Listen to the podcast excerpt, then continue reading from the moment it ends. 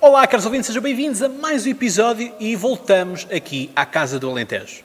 E é a forma que temos de vos presentear também para fazermos aqui uma revista do ano de 2018 e, eventualmente, fazemos aqui alguma perspectiva para 2019.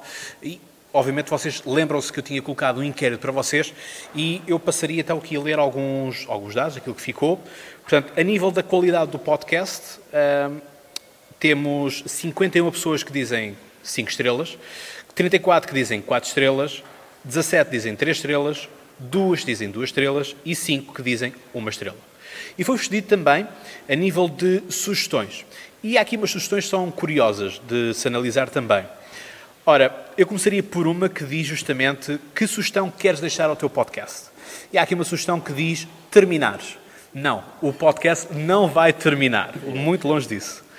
Uh, houve quem dissesse nada a acrescentar, houve quem desse os parabéns pelo esclarecimento uh, e houve ainda quem sugerisse que o Cláudio aparecesse em cuecas.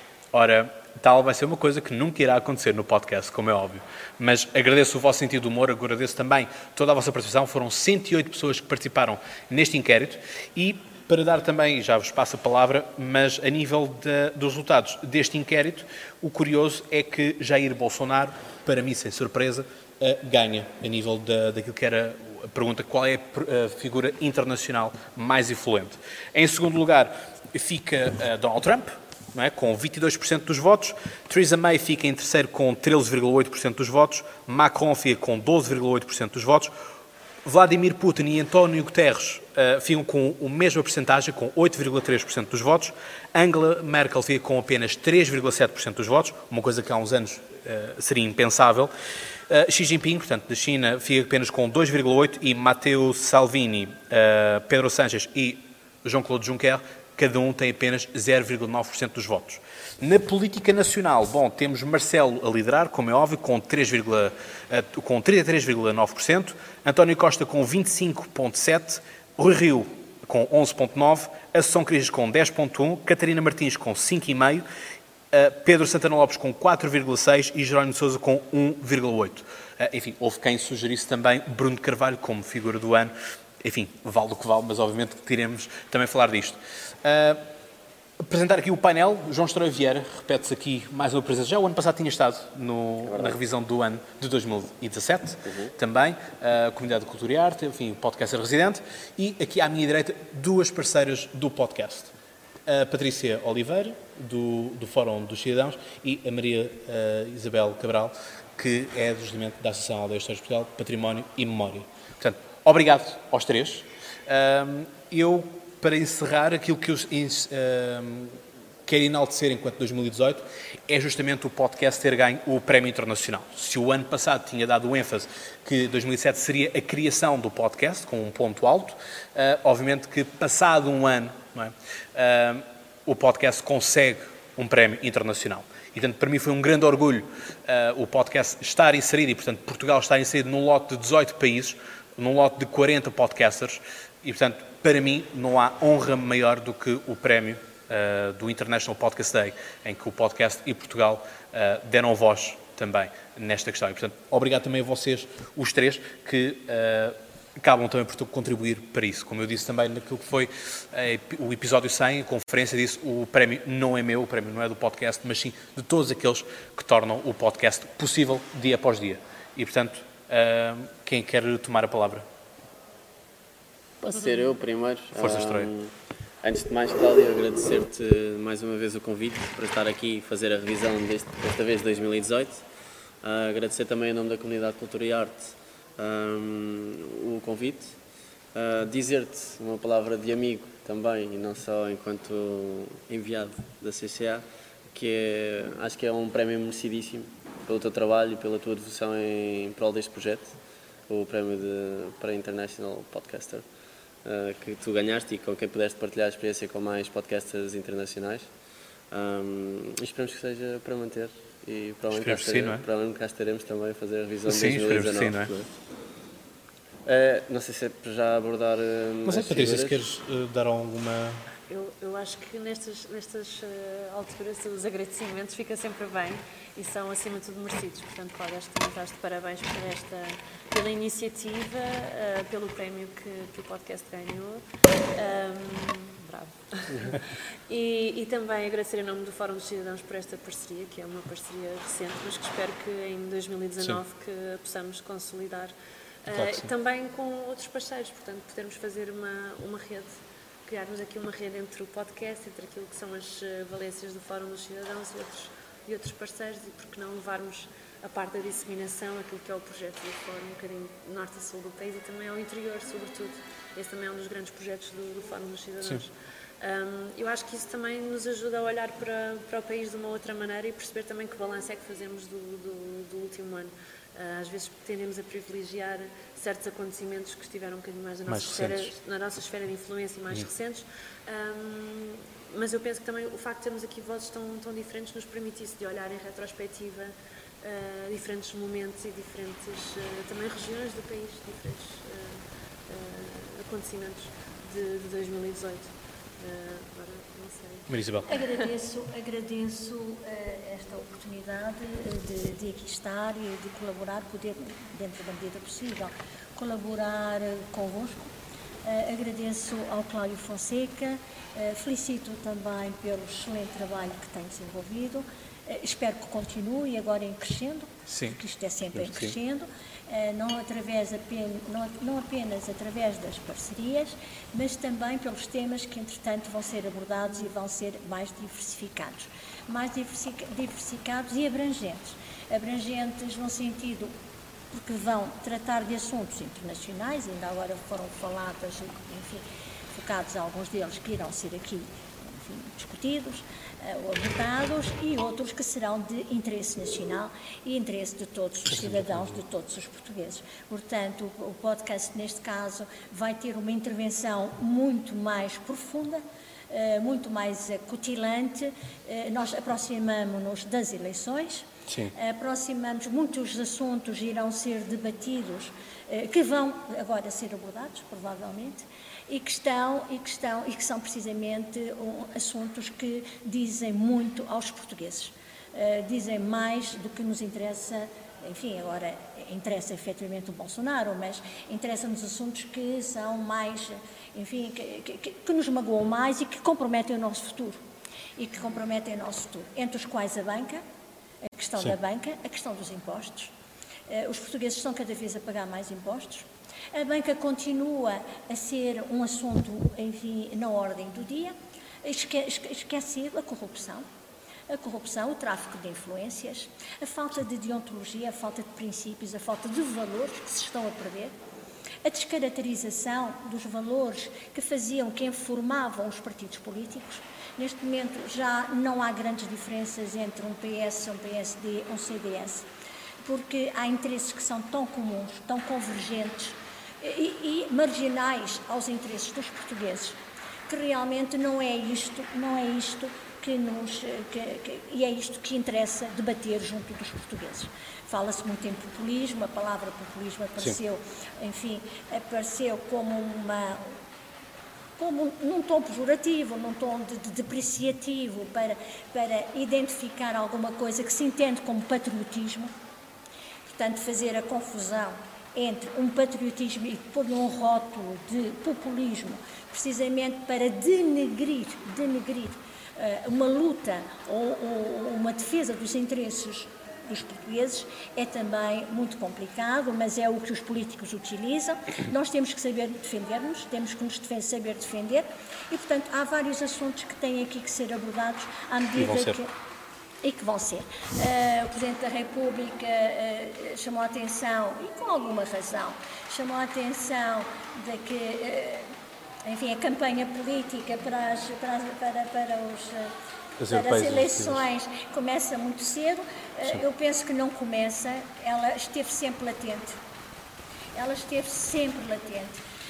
Agora está, é, pura e simplesmente, a ficar mais, digamos, audível. Está a ser mais audível. e está, está a ser audível e é uma das preocupações dos, dos governos, do governo e dos vários partidos políticos, não é? Sim, Porque são as já... vozes dos portugueses que, entretanto, começam a ser mais audíveis. Sim. Bom, eu proponho aqui um brinde, não é? Uh, a um bom 2019 para todos vocês, que possamos, possamos estar juntos também e participarem em mais episódios. E, e obviamente para vocês, caros ouvintes, portanto, dão apoio. Bom, João, queres começar tu? Para ti, que acontecimentos uh, marcaram 2018? Bem, já que a Maria tocou nesse, nesse ponto do populismo e de, já falámos do, sobre o Jair Bolsonaro, para mim um dos acontecimentos de 2018 foi sem dúvida a eleição do Jair Bolsonaro à segunda volta contra o Fernando Haddad um, como, como presidente do Brasil, que nos, uh, falava-se aqui há pouco, que o debate sobre o populismo foi, parece que é mais direto agora connosco, um, já que o Jair Bolsonaro é de um país de, de língua lusófona também, por isso diz-nos mais diretamente respeito. No entanto, esse debate já, já vem de há, de há uns tempos para cá, com a eleição do Trump também, também se falou muito do populismo, com a ascensão de alguns movimentos uh, mais. Uh, altura diz Aliás, até desde Cipras. Cipras já, já, ia, também, ia marcando também. na Grécia o populismo. E alguma ascensão de alguns movimentos também ligados ao Vladimir Putin na, por toda Sim. a Europa, Marine Le Pen, na, no Vítor Orbán, na Turquia também. Uh, parece que este é um dos acontecimentos de 2018. Uh, vai colocar Mata Salvini na Itália. Mata Salvini na Itália, exatamente. Pela junção de dois partidos de extrema-direita, mais ligados à direita. Exatamente. Agora, um, Espanha, com o. Exatamente, exatamente. E na Suécia também, a terceira força política mais votada, salvo também foi uma, uma Na Holanda também tivemos aquela ameaça, não foi? Na Holanda e na Áustria. E na Áustria também, exatamente. Uh, foi para mim uh, a eleição do Jair Bolsonaro nos acontecimentos de 2018, sem dúvida, porque nos colocou mais em voga na nossa praça, na, nos nossos meios de comunicação, o debate sobre o populismo. E o que é que é o populismo? É uma, uma figura muito difícil de descrever. Uh, foi editado um, um, livro, por acaso, este ano, um, que é o, o Espectro dos Populismos, mas é, é, é, exatamente mas é muito difícil definir o que é que é o populismo. Pode-se dizer que o populismo, o que a Maria Isabel dizia há pouco, pode-se dizer que o populismo é uh, o discurso que vem de um, de um político que evoca muito mais o coração da, daqueles dos receptores da sua mensagem do que a razão da própria mensagem. É um bocadinho difícil de descortinar, mas eh, historicamente já é difícil de descortinar o que é que é o populismo dá um século para cá, digamos assim. Por aí. Sim, muito bem. Uh, antes de passar-te a palavra, Patrícia, a palavra que foi mais pesquisada este ano foi uh, Mundial, ou Copa. Porque, enfim, ano de, ano de, de Mundial, obviamente que tal, tal marcava. Mas era justamente depois, a seguir vem uh, influenciadores, vem tudo mais, mas justamente palavras populismo, eleitoralismo e tudo mais, foram das que mais marcaram. Eu, eu acho que de alguma forma isso também está diretamente relacionado com, com os cidadãos. Uh, e acho que não, não podemos, uh, de alguma forma, confundir uh, o populismo com patriotismo, apesar do populismo invocar um certo patriotismo. Mas é sobretudo, e que nós estamos a assistir, e digamos que é esse o perigo, é? é? um apelo às massas, mas é um apelo antidemocrático, que de alguma forma uh, não se compadece com as regras da democracia, tal qual como nós as conhecemos, nem tão pouco da, da ordem mundial, não é? Uh, recordo, por exemplo, eh, posições, por exemplo, da Marine Le Pen e de, e de outros uh, líderes, quer dizer, Donald Trump também é um exemplo disso, assim como Jair Bolsonaro, em relação à própria, à própria ONU, às próprias Nações Unidas, uh, mesmo a posição de Donald Trump em relação à NATO e, à, e, à, e ao apoio e à cooperação transatlântica. Um, e, por exemplo, no caso da Marine Le Pen, a sua posição em relação à própria União Europeia.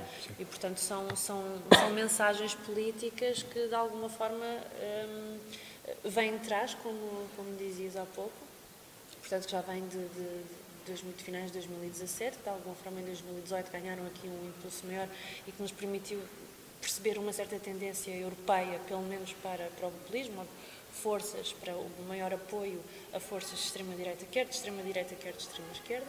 Uh, também é preciso dizê-lo. Uh, e, hum, Daí ter tocado no de Cipras, não é? Claro. E, hum, e, e, e, ao mesmo tempo, uh, todos estes assuntos, de alguma forma, irão certamente influenciar e estar em cima da mesa em 2019, sobretudo com as eleições europeias uh, à porta já no, no próximo mês de maio. Portanto, às vezes é difícil nós olharmos para os acontecimentos de uma forma estanque, o que aconteceu em 2017, o que aconteceu em 2018. Agora, o que, nós, o que nós vemos, eu acho que isso é um ponto que eu gostaria aqui de assinalar, é que de alguma forma, uh, neste, no final, digamos assim, uh, da, da, da, crise mundial que nos afetou, sobretudo depois da saída da Troika, Uhum. mais nesta esfera de influência portuguesa, não é? Uh, nós vemos que há de facto linhas, tendências que vão, que vão correndo dos últimos dois, três anos e que de alguma forma têm afetado Portugal. Quando, quando falava, por exemplo, da questão do setor da banca, da corrupção e, e do próprio uh, investimento em Portugal, de facto nós estamos a assistir uh, no setor económico e financeiro nos, nos últimos dois anos quer dizer, ao boom da especulação imobiliária, uh, ao grande boom do movimento migratório que, que, já não é já não é a crise migratória tanto que nos preocupa, mas agora é a vaga de imigrantes que vem uh, para para Portugal e que se estabelecem, que é uma nova configuração de, de, de, migrantes, e penso que isso também nos poderá fazer refletir para algumas das questões uh, económicas que foram, que foram aqui levantadas. Uh, da parte dos cidadãos, que é, digamos assim, aquilo que também me interessa aqui uh, explorar. Eu acho que a vertente do populismo não, não fica completa se não adicionarmos a questão dos cidadãos. E o que nós assistimos, digamos assim, a resposta a esse, a esse populismo é de facto uma nova forma de participação na área na política e que não é uma forma tradicional, digamos assim, não é uh, a configuração tradicional do grande apoio dos sindicatos, uh, do grande apoio dos grandes partidos políticos que de alguma forma, quer ideologicamente, quer, quer mesmo a nível das figuras políticas que se têm fragmentado, não é? Digamos, em Portugal acho que também é um ponto que marca a agenda política nacional deste ano, que é a proposta de Santana Lopes e de criação de um, de um novo partido uh, político português e que já apresentou o seu candidato uh, às, às, eleições, europeias. às, eleições, europeias.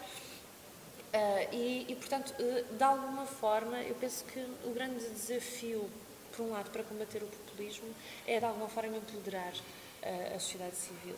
E que isso, isso digamos assim, para haver um reforço da democracia, penso que terá de ser acompanhado por um grande esforço dos partidos políticos de compreenderem, por um lado, as novas formas de comunicação, a, a grande influência das redes sociais, não só de Facebook e Twitter, mas uh, isso viu-se, por exemplo, na eleição do, do Jair Bolsonaro, Sim. a importância que o WhatsApp teve, a campanha de cidadãos feita entre cidadãos e por cidadãos a favor do seu candidato preferido. Com fake news que... ou sem fake sim, news? Sim, sim, com, sim, com fake news ou sem fake news. Mas, é, mas era muito na base de claques, não é? Havia claques montadas. E que de alguma forma estão independentes do próprio candidato ou da sim. máquina uh, do, do, candidato Enfim, ou político qua, Quase que faz lembrar um bocado aquele movimento, aquela disputa eleitoral que foi em 86 Mário Soares e Freta, Freitas do Amaral, não é? Não. Apesar de não ter, não ter visto. distanciamento, não.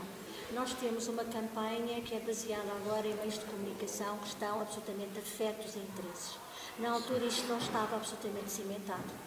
Nós tínhamos uma, uma Sim, mas, mas a, nível do fervor que as pessoas defendiam A ou B, sim, era mas, muito... Mas polarizado, Sim, sim, extremizado, polarizado. A, a, a situação era diferente. Soares é fixe, Havia maior transparência, quer na informação, quer na forma, na postura dos próprios candidatos, nos valores que eles partilhavam. E eram, eh, enfim, e eram mais genuínos, digamos.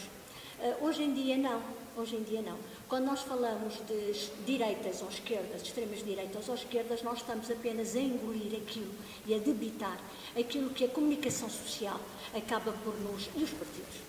Não é a questão atrás da comunicação social, e a comunicação social serve os partidos, serve outros interesses, inclusive extranacionais, acabam por passar e as pessoas acabam por engolir, passa a expressão, com toda a, com a, devida, com a devida ressalva, passam por engolir e debitar aquilo que não pensam e que não, não querem pensar.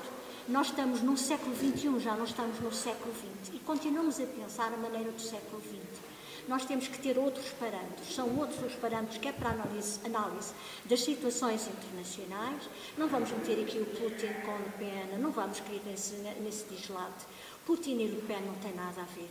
Há duas grandes forças e duas grandes potências neste momento.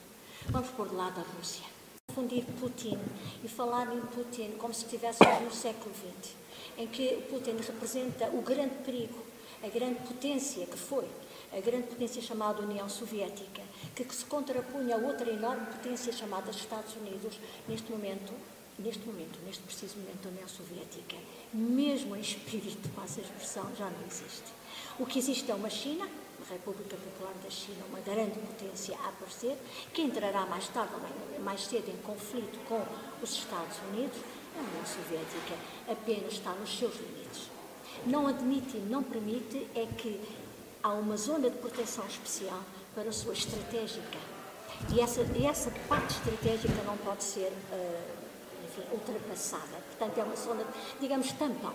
É, é, uma zona tampão. Mas isso é outras questões, são outras sim, questões. Poderíamos ir para a Crimeia, inclusive. Eu estive é? na campanha, eu estive a assistir à campanha da Le Pen. Eu estive a assistir à campanha da Le Pen. Aquilo que a comunicação social dizia era uma coisa, aquilo que eu assisti era outra tinha nada a ver com extremas direitas nem esquerdas, tinha a ver sim, nem populismos, tinha a ver sim com uma coisa que é fundamental. É que os políticos têm que fazer uma coisa que se esqueceram de fazer é que eles representam os os, os, os, as populações que votam neles. Eles representam os povos que votaram nele. Para haver democracia é preciso que, que esses indivíduos percebam que, efetivamente, eles são os seus representantes, são eleitos por eles. E não são eleitos para se servirem, não são eleitos para se governarem, nem para governarem interesses que estão à margem e marginalizam e que estão à margem dos interesses das populações.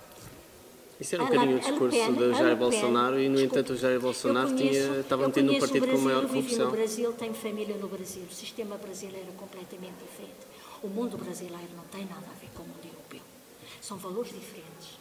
São estruturas mentais diferentes. São estruturas sociais diferentes. São estruturas económicas diferentes.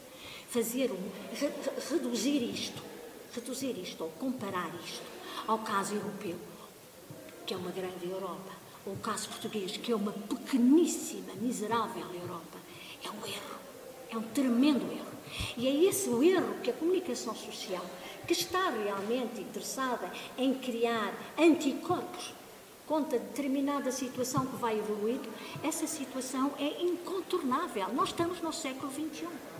E o século XXI, como digo, é um século em avanço, de descoberta, de reencontros, de encontros não é? de, de, traçar novos caminhos que não têm os parâmetros do século XX. De retrocesso também esta, com o levantamento de fronteiras novas? é o que as elites ainda não entenderam. Isto é o que as elites ainda não entenderam. Continuam a, a, a pautar-se por valores, por comportamentos, por sistemas que já não são os do século XXI. E há uma evolução histórica a humanidade segue uma evolução histórica que não, não é, por muito que se queira, pode ser contrariada. É preciso é que nós tenhamos o discernimento, a clareza de espírito, de poder perceber onde é que está a mudança e poder acompanhá-la e tentar compreendê-la. Não fazer o remar contra a maré. O contra a maré apenas nos atrasa. Certo, mas, temos... oh, Maria Isabel, aquilo que o... Aquilo que Portanto, o, a questão o, do populismo está integrada. Maria Isabel, o, o, Trump, o, o Jair Bolsonaro ainda não, não está empossado, não é? Portanto, ele só vai ser empossado a, um, janeiro, a 1 de janeiro. Fevereiro, aí é que nós vamos e, portanto, descobrir quem é que ele é. Mas pronto, aqui, por exemplo, aquilo que tem que eu decido é o, portanto, o caminho todo que se fei, tem a ser feito, uh, por exemplo, no, na questão da, da Amazónia, por exemplo, da questão da proteção da Amazónia, da proteção de, Sabia de, de entregar... que a Amazónia, grandes partes da Amazónia estão compradas por grandes multinacionais. Sim, tudo certo. E a questão é... E, portanto, não, são as multinacionais, as multinacionais são Estados, são Estados independentes. São Estados independentes certo. dentro de um Mas, Estado. Maria Isabel, com... Portanto, nós pensarmos que o Bolsonaro pode pôr limites às multinacionais, é impossível, quando a economia brasileira Assim está como as petrolíferas no, com o Putin. Desculpa? Assim como as petrolíferas com o Putin. Ou e o gás natural. exatamente, ou a influência que elas exercem, Tudo. quer para o Orbán, por é, exemplo, quer na Crimeia. Foi feito um estudo. Um, nós temos um grande, um grande, em Portugal temos que ter muito orgulho nisso, temos um grande advogado, um grande especialista na área do petróleo, chamado Agostinho Miranda.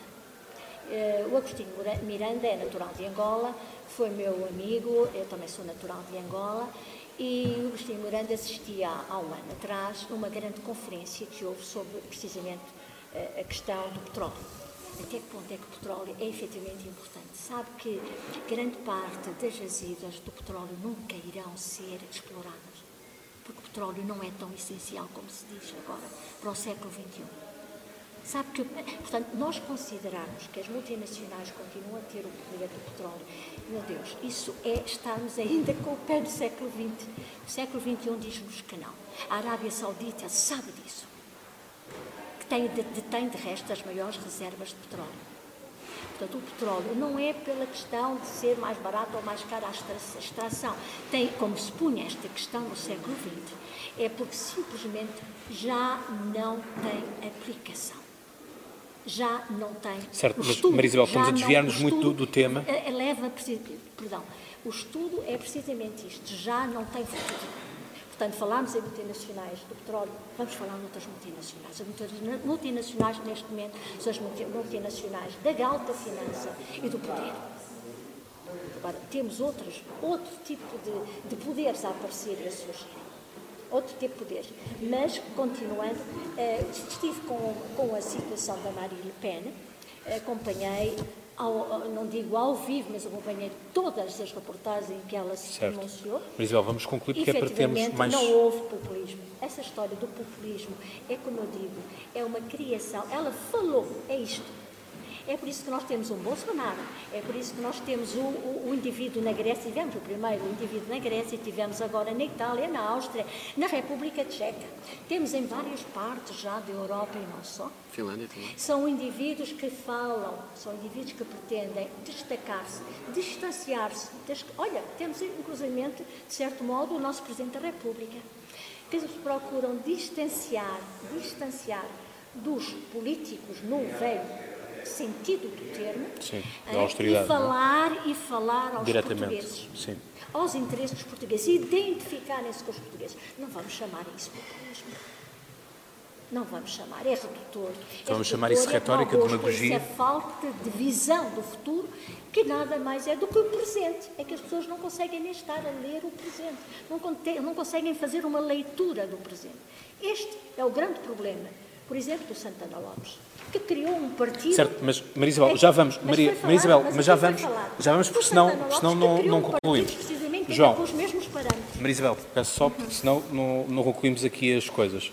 Uh, João, do ponto de vista artístico, né, porque vejo da comunidade de cultura e arte, ah, enfim, não foi um ano tão fatídico como aquele ano de 2016, não é? que morreram assim umas quantas estrelas de uma, sim, sim, sim, de, de, uma catrafada, não é? Não é? Uh, mas, 2018, mas 2018 também trouxe algumas perdas bastante grandes, mesmo até para o nosso imaginário de crianças, adolescentes, não é? Já me estás a, criar todo, estás a criar todo o caminho que é para eu falar do Stan Lee, exatamente, um, um criador de muitos dos super-heróis que nos acompanharam na, na, nossa infância, da infância de todos, e ainda nos acompanham em vida adulta, agora também com esta nova, esta nova leva de filmes sobre super-heróis. O Stan Lee era uma das mortes que eu mais destacava e mais senti também, obviamente, neste, neste ano. Uh, falávamos há pouco do Bernardo Bertolucci também, que eu não era um grande apreciador do seu, do seu cinema, mas é também uma, uma morte marcante deste ano. É uma figura incontornável do cinema Sim, Sem dúvida, sem dúvida, sem dúvida, apesar do último tango em Paris, enfim, isso já são outros 500. Mas à parte, à parte deixa-me só poder dar aqui uma chega. Eu acho que à parte das nossas culturas cinéfilas, não é? dos nossos gostos cinéfilos, mais do que até destacar a obra do Bertolucci, eu acho que a morte, a morte dele também, de alguma forma, uh, veio também trazer novamente toda a questão do, do movimento do Me Too não é? e relacionar uh, a forma como a arte se relaciona com a vida e com a sociedade. Toda, a distanciação entre o, o, artista e a sua obra também. Sim, claro. O Woody Allen, eu sou um grande fã do Woody Allen. Que aliás é tínhamos falado mais... disso o ano passado. Exatamente. Resto, o ano passado falámos daquilo que era o Me Too. O Woody Allen é um clássico. Exatamente. Uh, o Polanski também, é outro, do, do, outro dos nomes, é o Kevin Spacey, o Kevin também, Spacey. agora este, neste final de ano. Mas o movimento do Me Too também é um movimento que marca o ano de 2017 e há de se prolongar para 2018. Aliás, o Woody Allen tinha um lançamento de um filme uh, programado para este final de 2018 pela Amazon e foi, foi negado porque na altura a filha do Woody Allen voltou a público com, não com nenhuma novidade, o que se passou já se passou em 91, 92 mas uh, eh, um, a, essa, a esse falatório sobre, sobre o que se passou juntaram-se também os atores que faziam parte desse filme, a Selena Gomez, salvo erro, e o Timothée Chalamet. Sim. Uh, então, uh, do Call Me By Your Name. Exatamente. E agora do Beautiful Boy, que é um filme também muito, muito simpático. Então a Amazon colocou o filme do Woody Allen na estante, sem, sem data prevista para lançamento, nem se sabe se vai lançar mais algum ou não, porque tinha um acordo feito para vários anos. O Kevin Spacey também, já tínhamos falado disto no ano passado. Aliás, falámos quando foi os Oscars. eh, quando foi esta questão toda da- do, do Kevin Spacey que teve que ser alterado. Ah, Estava é- naquele que era o todo o dinheiro do mundo, não é? Exatamente, Que teve que exatamente, ser exatamente. trocado à personagem. Exatamente, exatamente. Hum, eu acho também uma, ainda na cinema, comunicação social, na influência das redes sociais e da internet, ah, um, outro, um outro também aspecto ah, relevante, que eu acho que marcou também o ano, foi, foi o Festival de Cannes, pela primeira vez atribuiu um prémio a um, um filme produzido ah, pela, não por, um, por uma produtora de cinema, não por um filme que tenha passado por, uma, por uma sala de, de cinema, mas que foi produzido em estúdio e lançado pela, pela na televisão e na internet, enfim, pelos todos os novos dispositivos As que nos permitem, é? nos permitem aceder ao, ao cinema, ah, ao Netflix, não é? E, e de alguma forma, todo, como todo este mecanismo está a mudar a forma de comunicação, comunicação e arte global, não é? Ah, exemplo disso também é o do grande debate de final deste ano que marcou do- da aprovação do artigo 13 Sim. e de como isso também vai mudar ah, a blogosfera, o YouTube, Sim, o quer dizer, podcast, tu- tu- cada vez mais, vamos lá ver, a partir do momento que os nossos telefones ah, têm câmaras, não é? Qualquer um de nós pode ser um repórter, pode ser um diretor de cinema, Um produtor de já- um produtor, é? no seu geral. Conteúdos, muito bem. Ahm, aquilo que nós temos é cada vez. Já não há, foi como eu disse, quando, quando organizei a manifestação, e quer dizer, o podcast, pela segunda vez este ano, chegou-se à frente com a manifestação. É? Ah, já tinha sido feito em julho, até foi no dia dos meus anos, curiosamente, que foi negado, portanto, foi, foi adiada a votação para setembro, e essa de setembro, sim, aprova ah, esta diretiva europeia dos direitos de autor. Uma vez volto mais a dizer que sou totalmente a favor dos direitos de autor. Aliás, acho que não há ninguém no mundo que seja contra os direitos de autor, eh, a seu, a seu o que é seu. Eh, Mas esta questão do artigo 13 vai mais além do que o que, que é necessário. Porque, enfim, eu quero que o meu podcast seja partilhado por toda a gente. E, quer dizer, eu não preciso que alguém me mande uma carta ou ou uma coisa assim de género, dizer, olha, Cláudio, posso partilhar o teu podcast? Por favor. É que o artigo 13 vai contra aquilo que eu disse, eh, não só as próprias ideias da União Europeia, e da internet, não é? do livre circulação, tudo isso. Mas o caso português é um caso paradigmático, porque ainda há 40 anos atrás estávamos numa ditadura. é? Tivemos eh, pais e avós nossos que morreram para hoje podermos estar aqui livremente a dizer aquilo que nós quisermos. Certo ou errado, não interessa, mas dizemos aquilo que nós queremos. Ahm, e quer dizer, o tratamento que a comunicação social hoje dá eh, aos produtores alternativos de conteúdo, eh, os youtubers, podcasters, o que é que seja, não é? Quer dizer, é surreal. Qualquer Eu, quando- cidadão. Sim, por exemplo, quando ganhei o prémio internacional, já vos contei isto várias vezes, o pessoal da internacional ficou, ficou estapafúrdio de como é que havia jornais em Portugal que tinham podcasts, tinham criado podcasts à pressa, por volta de maio, foi março, março, abril, maio, foi um boom de podcasts que criaram-se no- nos jornais. O setor da comunicação social em Portugal, eh, nos últimos anos, sofreu Sim, um revés. Claro que sim, mas também por muita grande, culpa própria. Mas também por culpa própria, Patrícia. Não A nível, a nível de, posi- de posicionamentos começaram a ficar cada vez mais ah, ligados politicamente, e emitiam uma opinião ah, mais tendenciosa, coisa que já não havia tanto, que havia, mas não havia tão descarado, eu, não é? Eu acho que em Portugal o que falta mesmo é, é que essa filiação, às vezes político-partidária ou ideológica, que seja clara, não é? Como Nós, observador. Eh, pronto. Por exemplo? Porque, quer dizer, se nós Sim. pegarmos no, no jornal francês, no jornal inglês, Mas- no jornal alemão, nós sabemos claramente o que é que estamos a ler e quem e a crónica quem o que que de repente Sim, sim, estamos, sim, sim, sim. estamos a ler de quem escreveu, de quem é, não é? De, que facção ou de que setor eh, político-partidário, ideológico que quiser chamar, não é? Sim, sim, sim, sim. Ah, ou mesmo da sociedade civil, a que facção é que está, é que está ligada. Eu acho que, eh, se calhar em Portugal, o que faltou, eh, fazendo talvez um balanço desse, desse, de- dos anos da, transição e da consolidação democrática, foi essa, essa clareza de intervenção no espaço público. Foi a liberdade, eu penso que foi mais a liberdade, a falta de liberdade dos próprios jornalistas e dos próprios jornais. Os meios de comunicação têm e estão regimentados a grupos. E, portanto, são esses grupos que os financiam. Eh, e até uma RTP, que não está, não está regimentada a grupo nenhum, está regimentada ao governo, embora sejamos Claro. todos nós portugueses a financiá-la. RDP, quem diz RDP, diz a, a rádio, a- a- as rádios, a radiodifusão portuguesa, e portanto são todas, dependem sempre destes patrocínios, destes patrocínios. Ora, é falta desta isenção, é falta desta capacidade, infelizmente, de marcar uma posição, de marcar uma posição que faz com que eles percam, acabam, acabem por perder audiência. E, portanto, tem sempre os mesmos fiéis, tem sempre, porque esses fiéis sempre existem, tem os mesmos fiéis, mas constantemente são postos em causa pelas comunicações das redes de comunicação social. É mais fácil dizer, não, as coisas não se passaram assim, eu estive presente. As coisas que a comunicação social, olha, por exemplo, é um caso muito paradigmático, foi este último recente, da tua manifestação. Sim, a dizerem que estavam 20 pessoas na manifestação, quer dizer, quando, numa própria fotogaleria, numa fotogaleria deles próprios, conta-se mais do dobro. é? Pronto, isto E nós sabemos que os jornalistas estiveram apenas nos 20 minutos, 30 minutos iniciais. Portanto, Por exemplo, falamos dos coletes pessoas. amarelos. Exatamente. Não é? Esqueceram-se de dizer que a polícia simplesmente não permitiu que eles fossem reforçados com outros coletes amarelos, porque se acabou por circunscrever. Bom, também não referiu outra coisa, que é extremamente importante. Foi uma prova de força do próprio governo, que mostrou que tem mais policiamentos, que tem policiais preparados para qualquer, para qualquer Quase, tipo quase de como se tivesse contestação. sido uma espécie de ensaio. Foi um ensaio, Sim. como foi feito, olha, com o devido, é? com o devido distanciamento, quando há novas armas, quando há novas estratégias para ser aplicadas no terreno, isso foi feito antes da Segunda Guerra Mundial, na Guerra de Espanha. Vamos fazer com o distanciamento certo, meu Deus, não vamos cair neste exagero, mas sabendo que isto já é um exagero muito grande, mas agora trazendo para uma situação pequena, nós temos, que, que de resto é replicada no resto da Europa, porque isto não era um caso único, hein?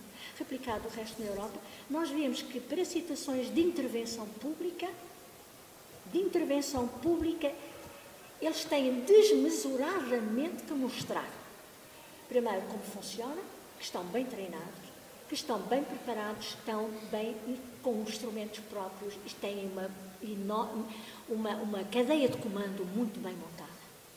Isso é um Também, facto. também há aqui outra questão que Esta foi um, um cuidado, como foi, foi um chamado movimento de atenção muito forte. como é? foi um movimento que saiu das redes sociais e não dos sindicatos que eles mais ou menos já têm Os contabilizados também. Acabaram, os sindicatos, eu sou sindicalizada. A sindicalizei-me há relativamente pouco tempo, é a terceira vez que me sindicalizo e desin- desindicalizo. Uh, efetivamente, os sindicatos estão desacreditados. Estão desacreditados porque são estruturas que se servem a si próprias. São estruturas que raramente, e só por razões pontuais e estratégicas, poderão desenvolver algumas outras ações. Ligados a interesses políticos. Uh, in- interesses pessoais. Então Muitas nós temos né, CGTP e CCP, o GT e PS. é? É, pronto, mas também já não tanto assim. Hum, aqui há uns anos atrás, há poucos anos atrás, houve uma grande conferência no Gemoni, uh, precisamente sobre uh, o, futuro. Ainda não se falava de- de- das questões do, do Afeganistão, não se, olha, não se falava ainda da questão da crise, mas a crise estava-se já a começar a delinear em Sentia-se. 2007, 2008. Ah, normal. Foi há 10 anos. Foi em 2008 Ah, que... sensivelmente nessa altura. E estava-se a falar na crise, no princípio da crise, quais as medidas a tomar, e um dos intervenientes, que era americano, tinha vindo convidado, precisamente de um desses grandes, desses grandes jornais americanos, de grande tiragem, vinha dizendo que os sindicatos eram, em Portugal eram um grande problema. O sindicalista, que estava lá, um representante de um sindicato, aliás, estavam dois, disse logo: não, não somos o problema. Nós temos problemas desses dentro de nós, nós somos, não somos problemas, nós não temos consistência. Nós não temos força, nós não temos adesão. Nós temos uma atuação apenas pontual e definida. Quando há estas, estas convocatórias de, de, de, de- de, enfim, de, de greves, eh, de- os números são sempre dispares. O sindicato apresenta uns, a, a- a entidade patronal apresenta outros. Mas isso é sempre, não é? Não é? E os Apresentou meios de outros. comunicação Mas apresentou outros. e a comunicação social apresentou outros. Mas o que é um facto é que nada disto corresponde à realidade. Portanto, os sindicatos são uma ficção em Portugal. Sempre foram. Só, exceto, exceto, ah, antes da, da, exceto na Primeira República. Primeira República, princípio da Segunda República, eles foram efetivos. Tiveram força. E foram perdendo. E ganharam alguma força e alguma expressão depois do 25 de Abril. Mas também, de repente, Sim. Não que- é, se esvaziaram. Bom, depois também, mas isto a Margaret Thatcher também deu, arrebentou muito com, com os sindicatos, não é? Sim, isso no Reino Unido, em que os sindicatos tinham, as Union tinham realmente muita força. Os Extrema mineiros, força. E tinham ganho essa força precisamente durante todo o tempo, mas sobretudo tinham consolidado após a Segunda Guerra Mundial. Uhum. Não é? Após a Segunda Guerra Mundial tinham consolidado essa, essa a sua força. Não é? Patrícia, Era querias país- dizer? Altamente industrializado. Eu e, ia, portanto, ia tentar, ia tentar trazer a, a- a ideia dos sindicatos um bocadinho mais para o nosso tema, para, para a nossa eh, realidade, que é, no fundo, dizer, a- digamos que a força agregadora e a capacidade de mobilização dos sindicatos, de alguma maneira, e se me permite o paralelismo ou enfim, Sim, sim, sim, sim. a maximização do argumento é que, no fundo, os sindicatos foram um bocadinho substituídos pela internet e por esta força mobilizadora Também. que, que, de repente já não diz só respeito a um determinado grupo ou corporativismo eh, no setor eh, da mão de obra, não é? No setor do trabalho, mas que de repente é transversal porque qualquer um, qualquer um de nós, enquanto cidadão, tem Pode, uma... tem Pode alguma coisa. tem essa capacidade e pode, e pode Vocês ser chamado a lembram-se daquela participar. grande, daquela grande manifestação eh, anti-troika, no tempo claro. do Passos Coelho? Não houve sindicato nenhum. Foi a última grande. Sim. Mais de um milhão de pessoas na Avenida da Liberdade, nos restauradores, até à Praça do Comércio. Mais de um milhão de Mas aí, aí também foi uma Mais do que- situação extrema, não é? Tá- As pessoas estavam extrema no sentido das pessoas estavam saturadas, não é? Quer dizer, Mas continuam, as pessoas não estavam Como os coletes amarelos agora na França também. também Sim, lá já pouco é um ponto. É um ponto. saturação. Mas, É um mas, mas aí deixem-me deixem que eu diga uma coisa, que é, é curioso como estamos, estamos com um governo de esquerda, não é? em que supostamente os números dizem que estamos a melhorar Não e, estão. e já, já é discutível, não é? os números dizem aquilo que nós quisermos sempre. Ahm, mas o- a verdade é que tantas greves se têm marcado este ano, é? tanta contestação, e eu no meu Facebook até escrevi, quando foi este, toda, esta questão dos coletes amarelos, que é mas onde é que esteve esta malta toda quando foi o Pedro Passos Coelho? É? Esta, esta, esta temática toda dos impostos, o aumento dos impostos e tudo isso é um bocado por aí.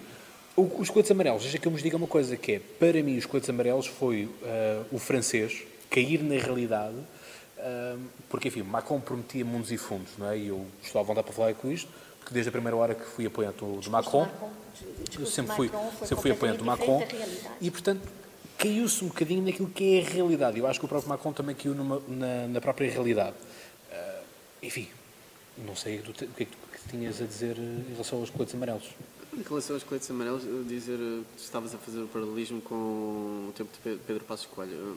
Eu, não- eu não, não Não, comparava não há- porque não são, há- não, não há há- comparação não há comparação absolutamente nenhuma. Porquê? Porque as As pessoas, completamente, as pessoas também têm a noção de que à sua volta, e quando eu digo à sua volta, estou a falar do, do mundo, Sim, sim, na sim. altura havia um contexto completamente diferente do que há agora. E as pessoas esperavam, tal como as pessoas em França tinham a expectativa em relação a Macron com as promessas que ele fez, que iria haver uma melhoria significativa, Significativa. E muito do, rápida. do- e muito Uma, rápido, uma tal, talvez. uma humanização do próprio governo, do, do governar, Exatamente. da forma de governar. E o que é que também está aqui um fator? Que é a cada vez maior descredibilização das pessoas que estão no governo ou à frente dos dos partidos políticos. do- Uh, completamente. E as pessoas estão saturadas. Aliás, nós vimos uh, algum, a espaços a manifestação dos coletes amarelos e era muito co- contra a corrupção. Não, não, havia medidas vagas pedidas nestes movimentos, mas isso é normal porque não é um sindicato, lá está, não é uma organização. Estás a em falar aqui pleno- em França ou em Portugal? Em Portugal agora. Portugal, não é uma organização que zela por certos interesses. Não, quando eu estou a dizer interesses aqui, não estou a falar do ponto de vista negativo, estou a falar de medidas concretas. Estou a falar que era uh, uh, as pessoas que se uniram em prol desta, desta manifestação queria ir contra a corrupção, queria mais ética por parte dos seus representantes políticos e é isso que as pessoas não veem. Não É- há medidas concretas. é Exatamente. Não há medidas concretas em relação a isto. O que é que se pode pedir? Pode-se pedir que um deputado que, vá, que seja eleito para a Assembleia da República Marque presença mesmo. marque presença de facto e não esteja na outra ponta do país a pedir para alguém marque a senha Mas para eu, ele. eu acho que de alguma forma. Mas isso é, é dos há- poucos, quer há dizer, certas- há, há outros casos. Completamente, sim. Foi, foi só apenas Sim, um exemplo. vários. Eu acho que, eu acho que apesar de tudo, há, há certas alternativas que se têm estado a desenhar e a ser, e a ser implementadas e, e, e que eu acho que são alternativas válidas, são alternativas de cidadania, ou seja, de formas de organização de grupos de cidadãos que, ah, de alguma forma, pressentem esse, esse descrédito esse, dos políticos, das elites políticas, da crise no geral. ah, do populismo, porque, porque está, está na ordem do dia. Não falemos do populismo, porque eu tenho alergia Mas é que esta Sim, mas, mas, que tem- não mas temos, sim, mas temos que catalogar as coisas de uma não forma, não é? Mas- podemos- Não, mas podemos, pelo não podemos facto- cair no facilitismo. Isso Não é há, não há facilitismo, pelo, pelo é contrário, é, muito, é complicado. É não, muito não, não é fácil, pelo É muito contrário. facilitismo. tem sido, tem sido é, é- é dificultado, ou, ou pelo menos a, a massa crítica tem tido dificuldade em desmontar todo este argumentário digamos assim, em defesa de um proto-nacionalismo, não é? E que, e que de Não é alguma proto, forma vai não contra... é proto, proto é passado. Nós estamos a falar num real, efetivo. Não é nacionalismo, estamos a falar de patriotismo. Nacionalismo e patriotismo são duas coisas diferentes. Eh, Até porque nós estamos hoje em dia, embora nos sintamos portugueses, também somos europeus. Não podemos falar em nacionalismo. Falamos mundo. sim em patriotismo que está ligado às nossas Sim, mas- mas cada vez mais os Estados-nação deixam de fazer sentido, A, nossa- a não é? nossa história. A nossa Mas história foi ela que um nos retorno formou. ao Estado-nação. Sim, e, portanto, mas é de isso. alguma forma, nós temos aqui duas, eh, digamos assim, ah, quer dizer, temos tempo, não é? Mas há duas forças de contracorrente. Há uma força que nos puxa realmente em direção ao século XXI, das energias renováveis, da sustentabilidade, dos grandes objetivos de desenvolvimento sustentável e da Agenda 2030, quer dizer, todo- todo- todos esses grandes Não objetivos, funciona. não, mas são os objetivos que vão marcar o século. XXI, mas são esses os objetivos Claro, do claro. futuro e do novo discurso de futuro. Assim E como era a agenda depois- do milénio, não é? E, obviamente. E depois há o discurso da contracorrente. E se quisermos, o populismo é o discurso da contracorrente. Não há- Do populismo e de forças realmente de extrema-direita e de extrema-esquerda que estão fora do centro democrático, do com- grande consenso democrático, e eu acho que isso tem levado a algumas alternativas que, apesar de tudo, são aspectos positivos e que eu gostava aqui de salientar. E, e daquele que é a realidade que agora me é mais, que me é mais próxima e, e que o Fórum dos Cidadãos tem de alguma forma trazido esse exemplo e essas experiências das Assembleias de Cidadãos que estão a acontecer no Brasil, que estão a acontecer na Islândia, que aconteceram na Noruega, que aconteceram também na Irlanda e, e- mesmo no próprio Reino Unido, a imprensa recente tem, eh, de facto, divulgado esta experiência ehm, da organização de fóruns deliberativos de cidadãos, eh, até como uma forma de esclarecer todo o impasse eh, que continua a marcar a questão do Brexit, não é? Eh, e, portanto, eu penso que essas alternativas democráticas, essas alternativas de processos deliberativos conduzidos por cidadãos, eh, em que ehm, é criado um grupo de cidadãos através de, uma- de um processo de seleção aleatório, mas, apesar de tudo, representativo dessa, dessa massa, e que, durante um período de tempo, este grupo de cidadãos é levado a discutir uma questão concreta, uma questão que o preocupa, que de facto o cidadão comum quer ver discutida e quer, sobretudo, ser capaz de levar uma proposta ao poder político. Eu acho que alguns desses, desses processos que, estão, que estão a acontecer um pouco, enfim, há uma rede internacional que está de facto a, a ser, eh, a ser eh, montada no sentido de impulsionar cada vez mais este tipo de, de projetos. Acho que de alguma forma configura uma solução alternativa eh, a, a algumas tendências que para nós Uns veem como antagónicas, outros eh, veem como não sendo propriamente um espelho eh, da realidade. Hum, eu penso, eu destacaria de facto a figura do, do, do cidadão e, este, e esta capacidade, não só capacidade, mas os instrumentos que estão a dispor eh, para uma cidadania mais ativa. mais ativa, não é? Nesta mesma sala falámos justamente com o Dr. Rabeiro Castro, também podcaster residente, ahm, justamente desta questão da alteração do sistema eleitoral, é? portanto, um, se assemelhar um pouco mais ao sistema ah, alemão, não tanto ao francês como eu gostaria mais, porque o francês é mesmo por conselho, por, por ah, departamento, assim é que é. Ahm, enfim, aproxima-se também um bocado daquilo que é o inglês, não é? O inglês ganha ali, ganha, ganha, ganha a comarca, tem não um é? sistema muito diferente. Sim, sim, sim. Uma ligação muito próxima Muito os próximo, sim, sim, sim, é? mas é como, mas é como o próprio. Os eleitores, uma cidade, Sim, mas é como o próprio sistema proximidade francês, não é? E, portanto, as coisas passam, passam muito por aí, quer dizer, cada vez mais. E daí, daí eu queria também que este podcast procure também ser cada vez mais um espaço de cidadania, mas também um espaço de diálogo, e isso é uma coisa que nós iremos fazer no próximo ano, é? portanto, iremos estar juntamente com as pessoas, trazer as pessoas a nós, para podermos estar também, assim, a falarmos uns com os outros. Ah, João, ah, já agora estamos a falar desta coisa toda da ética, não é? Dos deputados que faltam e não faltam. Deixa-me só- Tá, eu ia puxar aqui o, o tema Róbulos. Ah, é, é mais um, é mais um episódio da descredibilização da política, não é? Alguém que defende Mas o Bloco de coisa... Esquerda parecia ser um bocadinho, até à altura, um bocado o moralista, não é? O partido da moral, o partido do, das pessoas. Eu acho que já disse esta palavra-chave que é o parecia. Eh, mas depois as pessoas vão a ver e é tudo um bocadinho da mesma areia da Sim, mas uma coisa, uma coisa é o achar, não é? outra coisa é o senso comum, não é? As, eh, as Eu acho que, as pessoas, acho que as pessoas viram um pouco que uma. É um bocadinho aquele debate de separar o artista da obra. Corremos um bocadinho o perigo de começar a tentar ter de separar o político, a mensagem do político, do- da pessoa em si. Mas eu eu estava, estava um bocadinho a falar do, do Bolsonaro, porque o Bolsonaro teve um discurso que era bastante interessante, que ele. E é um bocadinho no, no- também no discurso do, do discurso do, do Donald Trump, que eles colocavam-se à parte do status quo apesar do, do Donald Trump ser, obviamente, uma pessoa formada através do status quo e ascensão Também fez o através do status quo. Foi O assim. Macron, tam- Macron Também, também, de outra perspectiva, sim. Mas o Jair Bolsonaro teve o discurso de eu não tenho nada a ver com a corrupção. Quando o Jair Bolsonaro fazia parte, até sair, do partido com mais acusados no, no caso Lava Jato. E houve a distanciação. É um bocadinho di- di- difícil, não é? As pessoas estão a falar sobre a descredibilização e sobre a ética na política. Há esses indivíduos que conseguem, de facto, passar essa mensagem através das redes sociais e também é- era esse ponto que eu queria, que eu queria pegar agora que já foi aqui tocado, que é estamos na sociedade que tem as armas para ser a sociedade mais informada de sempre É verdade. e, e- e tem todas as armas, tem, tem tudo ao seu dispor. A, a partir de um clique nós chegamos onde quisermos. Sim, sim, sim. No entanto, é também a sociedade que é mais fustigada com as fake news Sim. e que, que são um real perigo. Eu não sei se a solução está tanto nessas assembleias de cidadãos, porque continuam a ser os cidadãos, apesar de tudo, a votar nas pessoas para as representarem. Eu acho que temos de O envolvimento dos cidadãos na, na, Concordo, na, concordo. na criação Con- de recomendações. Concordo, decisões. concordo plenamente.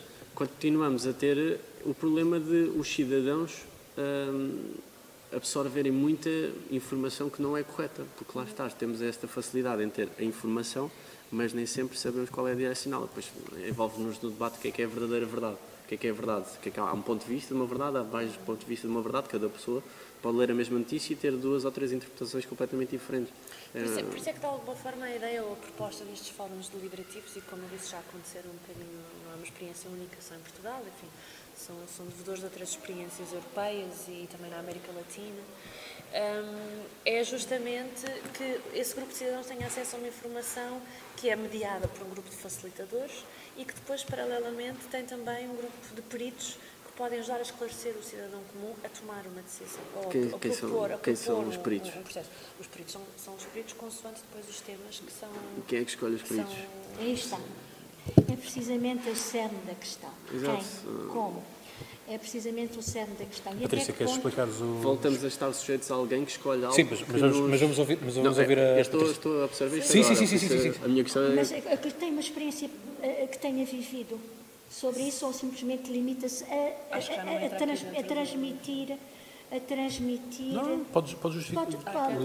Ok. Não, não, a, a- a experiência é justamente não só da, da- da organização que eu represento, que é o Fórum dos Cidadãos, mas há outras experiências, por exemplo, a Delibera Brasil eh, tem, tem de facto feito um, um trabalho nesse sentido, uma maior articulação com a sociedade civil, numa promoção de um debate mais esclarecido com os cidadãos e, ou seja, não são os peritos que conduzem necessariamente a voz do cidadão, atenção, a voz dos peritos e convém que seja representativo, enfim, da opinião pública, de um determinado debate, do tema que está, que está a discutir, e que isso permite aos cidadãos tomarem escolhas, tomarem posições mesmo em relação à, à opinião. Ou seja, não é a escolha dos peritos no sentido de influenciar uma determinada opinião. É, no fundo, os peritos trazerem um contributo para a discussão. Hum, eu acho que isso pode ser um, um, um mecanismo de cidadania alternativo. Bom, é, é- é viável, é possível, é, é desejável. Essa seria, essa seria o caminho, esse seria o caminho desejável para o futuro. Mas nós temos que pensar que estamos numa sociedade que já está com um sistema estruturado e muito bem defendido. Eh, Lembro-me de. Nós eu pertenço a uma organização chamada SEDES. A SEDES teve uma posição muito interventiva eh, antes do 25 de Abril, depois do 25 de Abril, e hoje procura ainda ter alguma posição. E uma das coisas que ela organizou nestes últimos meses, passado, há dois meses atrás, foi precisamente na Faculdade de Direito de Lisboa, um debate com os partidos políticos. Sim, um aliás, já debate- vos, tinha, já vos tinha contado sobre isso ah, também. um, um debate com várias, enfim, parceiros, os partidos políticos naturalmente vão falar por eles, naturalmente. Não houve ali o, o- o contraditório, que seria o cidadão a falar, não houve. Ah, houve sim um mediador, que era da SEDES, que era precisamente o Ribeiro Castro. Ah, não houve o contraditório, e o grande problema está aí. É que contra- o contraditório é, por qualquer razão que nós desconhecemos, eh, enfim, eh, esquecido, convenientemente esquecido, mas uma coisa ficou muito clara, é que qualquer um de nós, cidadão, que queira, qualquer um de nós, cidadãos, cidadãos, que queiramos, que queiramos fazer um movimento que se candidate à- às legislativas, a Constituição não permite. Sim, tem que ser partidos. só partidos. Se nós podemos fazê-lo como independentes nas câmaras municipais, nas pequenas representações Sim. e tal, mas também temos que ter um apoio muito grande, eh, ou, ou porque fomos de um partido e saímos desse partido, batemos com a porta e estamos a concorrer eh, como independentes, é, um- é uma independência também, eh, enfim, questionável, ou por isso simplesmente temos a sorte de ter os meios financeiros e os meios logísticos que nos permitam chegar às populações e dizer eu aqui estou, sou, sou, e portanto para poder eventualmente ter alguma representatividade, que é difícil. Mas os independentes já são a quarta força política a nível autárquico. Ah, estão a tentar ser, mas Portanto, é uma coisa que está em crescendo. Mas- São mesmo independentes, é que eu conheço Mas muitos o movimentos Sim, sim, sim, mas que pronto. são completamente Certo. ligados a partidos políticos. Claro, claro. coisa. Ou estão ainda. Ainda estão, ainda Mas estão. uh, não as é? assembleias, as assembleias de cidadãos, de, alguma forma, uh, tentam, ou seja, a ideia da organização de assembleias de cidadãos, de alguma forma, tentam responder ao declínio dos partidos políticos. Mas, dois, mas, como é com que isso, elas mas com isso também. futuro? Como é que mas elas com podem isso, passar a mensagem? Como é que elas conseguem impor se a legislação não lhe dá essa não, legitimidade? não, não, não, Legitimidade. É- é- é- é- há uma coisa Oh, que Maria é... Isabel, eu peço, eu peço Não, só falar a Patrícia. Não, porque a Patrícia, a Patrícia está a querer expor as coisas Mas e não, é espera, consequentemente mas- mas é- eh, mas é- interrompida. Não, mas- mas é, é que mas não, é isto que senão, aqui é que é senão, fundamental. não, oh, Maria Isabel, é que senão nem, nem eu próprio já percebo o que é que está, o que é que está a ser Não, falado, é, isto, só isto isso. aqui é fundamental. A Patrícia já pôs a ideia nós estamos sim- simplesmente a pôr a questão de que, efetivamente, há legitimidade, pode haver legitimidade, não pode é existir legislação em que se apoie, que possa permitir que isto tenha depois consequências efetivas. Certo, mas Não aquilo, é, aquilo, aquilo que eu Não, é que, mas ela está a estender uh, um, um argumento que eu, não, que eu não disse e que eu não referi. Ou seja, a ideia do Fórum dos Cidadãos e da criação de Assembleias de Cidadãos não é tomar o poder, não é fazer É parte isso? do sistema, do sistema político, político-partidário. É formar É, ideias. é formar ideias e apresentar, apresentar aos decisores políticos, àqueles em quem nós, os cidadãos, votaram, apresentar as suas ideias, apresentar as suas propostas. E isso é, no fundo, uma solução de proximidade. Quase como um orçamento participativo, não é? Sem, Quase sem um ser, sem ser isso, participativo, mas, sem- sem ser a mas pronto, é no sentido, é um projeto. Criação, criação de lobbies. Não estou a falar num sentido Não, pejorativo. Não, não, não, não, são mas, de alguma forma são forças de interesse. Exato, não, eu estou- Sim, já sim, me estou a balizar para não levarem no Mas sentido é isso. negativo, Não, é não, a criação de lobbies, por um interesse, por um interesse em Agora, comum. não, daquilo que eu estou a dizer não dá para extrapolar uma outra coisa. Claro, não é? claro, claro. Mas pronto, é mesmo por aí. Bem, vamos encerrando também o episódio, que o episódio já se vai alongando também. Ah, Mas, de- mas ainda não respondeu uma questão. Qual foi o resultado prático até agora conseguido? Um dos resultados práticos, nomeadamente com, com o primeiro Fórum dos Cidadãos, foi apresentar as propostas ah, na Assembleia da República. Fazemos parte do grupo de discussão do Ministério da Educação, quando está tutelado no Ministério da Educação, para a discussão de um documento e proposta de um documento de educação para a cidadania, a ser aplicado e implementado nas escolas. Ah, e ah, o documento, o relatório que saiu deste primeiro fórum, teve o apoio do Sr. Presidente da República. E, portanto, no sentido de justamente, numa primeira proposta, de como aproximar ah, os, ah, os é cidadãos positivo. da política. E, de alguma forma, deixo o convite a todos os interessados que possam ir à página do Fórum dos Cidadãos. Sim, o link fica na descrição. Que possam aceder a mais informação detalhada, que também não cabe, não cabe agora aqui nesta sessão de aliás, review. aliás, fica já prometido que em 2019 tens que fazer mesmo um vídeo só mesmo dedicado a isso. Um vídeo mais curto, mas explicar tudo, tudo isso. Ah, então, para notas finais, acontecimentos que vocês acham que, que passo plenário, que aconteceram ah, e que, que marcaram, marcaram o ano. O ataque ao cochete. O ataque ao cochete. Acho que sim, acho que, acho que é uma, toda uma Fora de nova forma. Ironias, fora de ironias. Fora de- claro que sim, mas é, to- é toda uma nova. Portugal, vamos- Queres cingir... eh, Não, não. Portugal ou internacional, não é? Portanto, mas de facto Alcochete é um marco importante, não é? que leva à destituição de um presidente. Coisa que Sim, nunca sim, tinha foi- acontecido no foi, Sporting, não é? Foi, uma, foi um despoltar depois de acontecimentos e de, hum, de ilações que se retirou dali, que notou-se a ligação do Presidente posteriormente ao ataque que tinha acontecido contra os próprios jogadores e a equipa técnica. Ah, foi um caso gravíssimo que ainda hoje ah, ainda está para começar todas, todas as consequências do mesmo. Ah, também tenho aqui a derrocada em Borba. Sim. Antes, antes de passarmos para a derrocada ok, em Borba, ok, deixa-me só dizer-te uma coisa, que é, isto é algo que eu comentei no Pokerlítica, portanto não estou aqui a dizer nada de, de mais, eh, nem de novo, que é, eu continuo a achar que o Governo fez muito pouco, as instâncias fizeram muito pouco na questão desta na tutelação daquilo que é a violência no desporto. Que tivemos um encontro no, no, na, na, sala do Senado.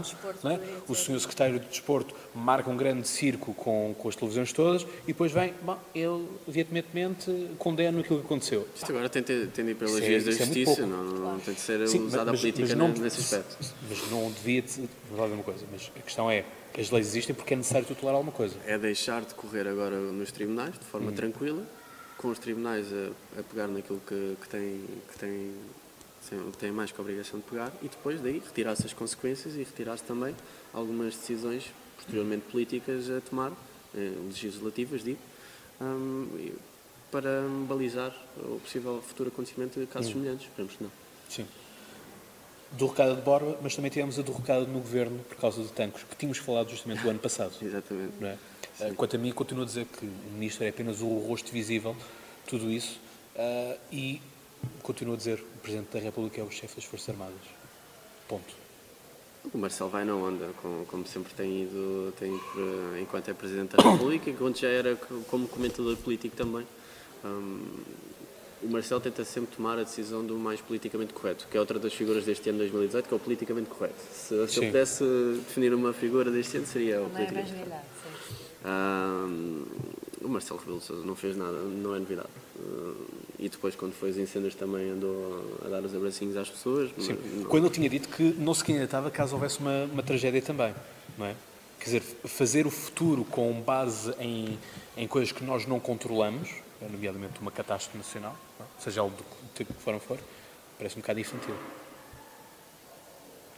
que é que eu posso dizer sobre sim, sim, sim, mas, mas eu acho que não podemos também aqui desvalorizar, hum. uh, apesar da figura do politicamente correto e do, da afetividade e dos abraços, do Presidente dos abraços.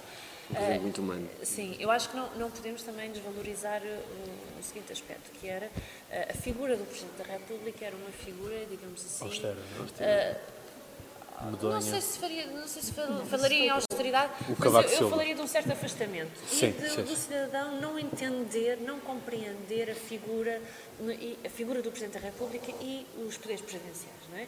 Uh, portanto, eu acho que, de alguma forma, acho que a presidência de Marcelo Rebelo de Sousa vem mostrar aquilo que um Presidente da República pode fazer. É um excelente ponto. Mas... Dentro, dentro, dentro uh, de, dos seus poderes que estão constitucionalmente previstos, eu acho que uh, o Presidente da República, Marcelo Rebelo de Sousa, tem, tem conseguido demonstrar o que é que, de facto, um Presidente pode, pode fazer para lá daquilo que está constitucionalmente previsto.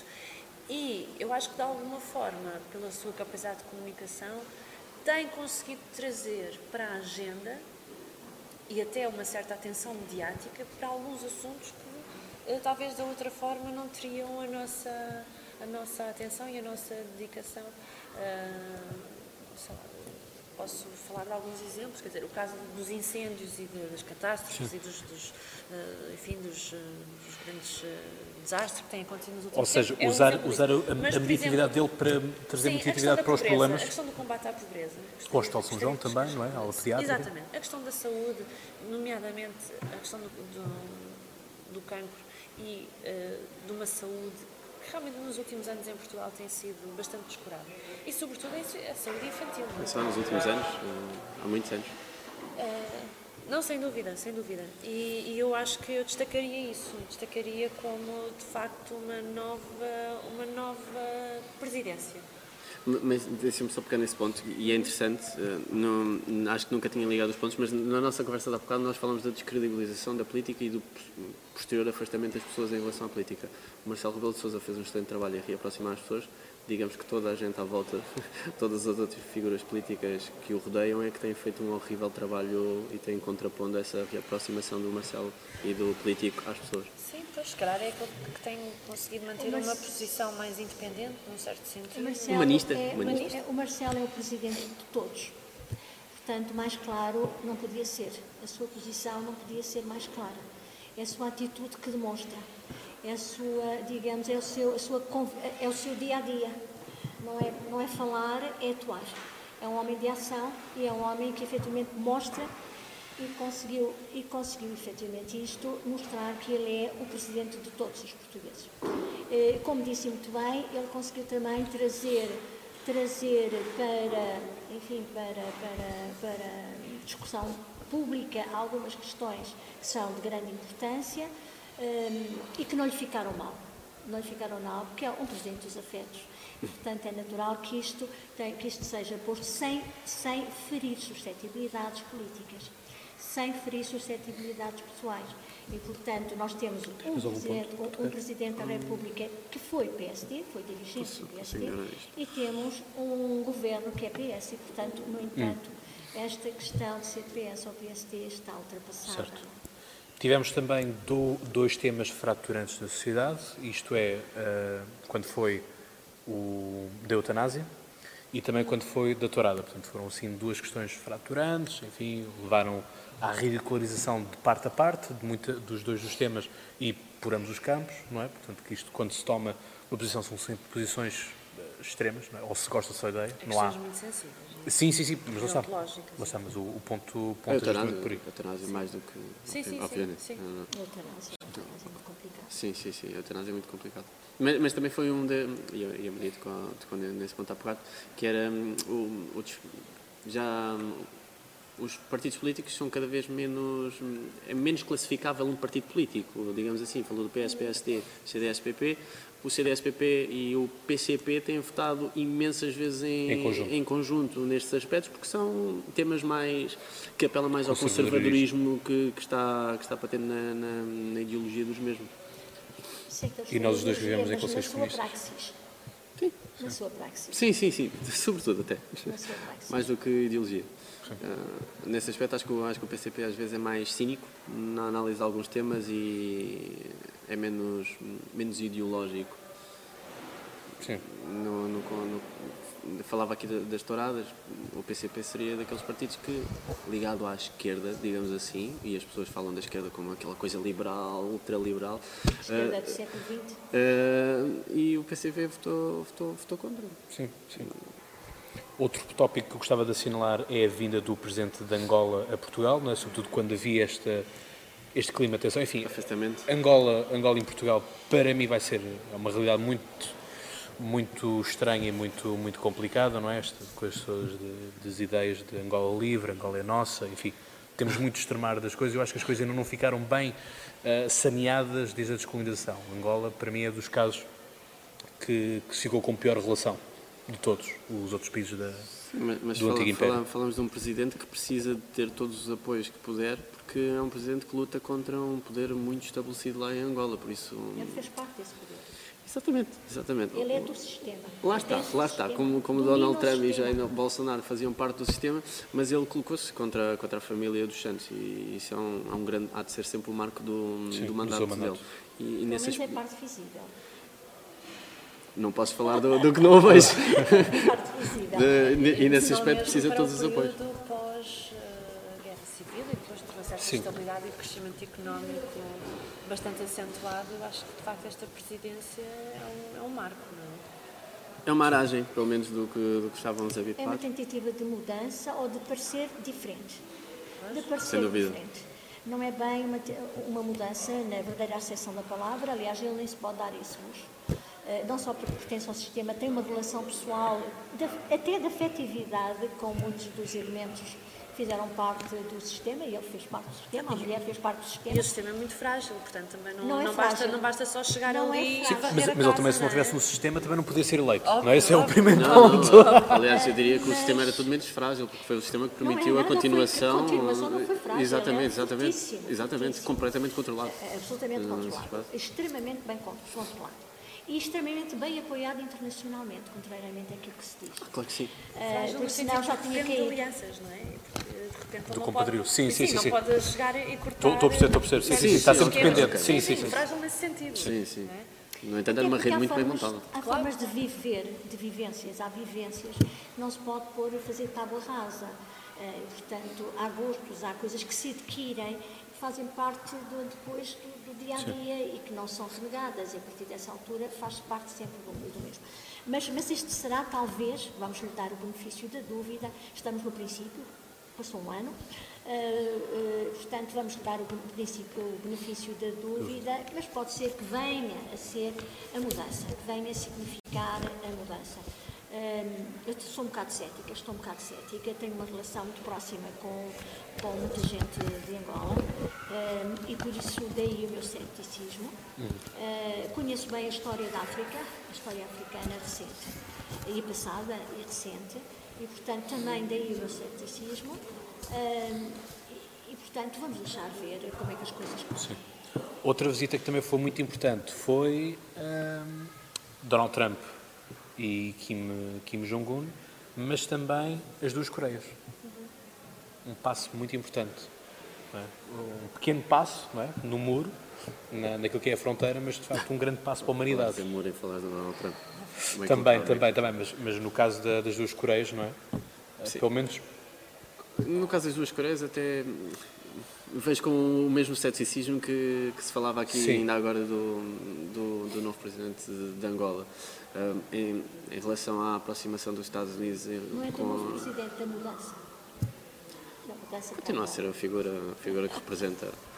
Um, vejo de um ponto de vista mais otimista se bem que um dos embaixadores desse, hum, dessa reaproximação é o Dennis Rodman, que não é propriamente a pessoa mais, que eu diria, capacitada em assuntos políticos e internacionais, relações internacionais. Portanto, não sei, é esperar um bocadinho para ver também, com o mesmo ceticismo que se falava há pouco. Uhum.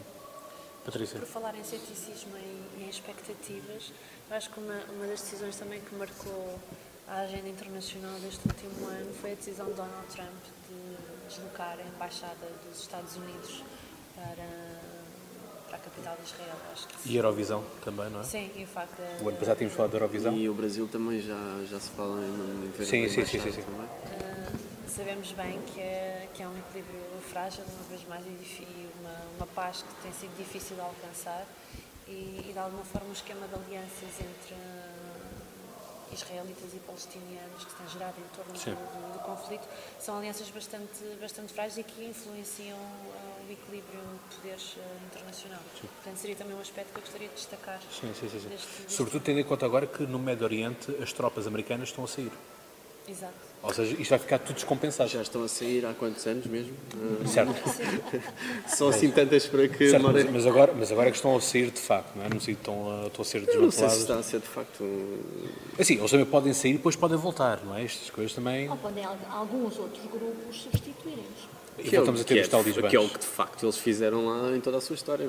Voltamos a ter lá uns talibãs. Portanto, Deixaram lá assim, uma, umas armas Aliás, estrategicamente arrumadas. A consequência dessa primeira desmobilização foi o crescimento do Daesh. Exatamente, exatamente. Não, não, não, não, diria o crescimento do Daesh. O Daesh cresceu porque a Al-Qaeda se desfez em várias parcelas. Depois o Daesh deu origem, veio de, originário de uma dessas parcelas que se desfez. Mas os Estados Unidos era como estávamos a dizer. Eles vão lá, ensinam, por assim dizer, o pessoal a pegar nas armas e, olha, agora, já que vocês estão aqui completamente doutrinados desta forma, continuem a lutar por nós, nós não nos escusamos de estar aqui a gastar dinheiro e a matar os, dos nossos. Continua. E, no entanto, continuamos a dar armas, não é? E as democracias liberais continuam a financiar, a, a, guerra, não é? Portanto, são coisas que não, que não, se, não se acabam. Bom,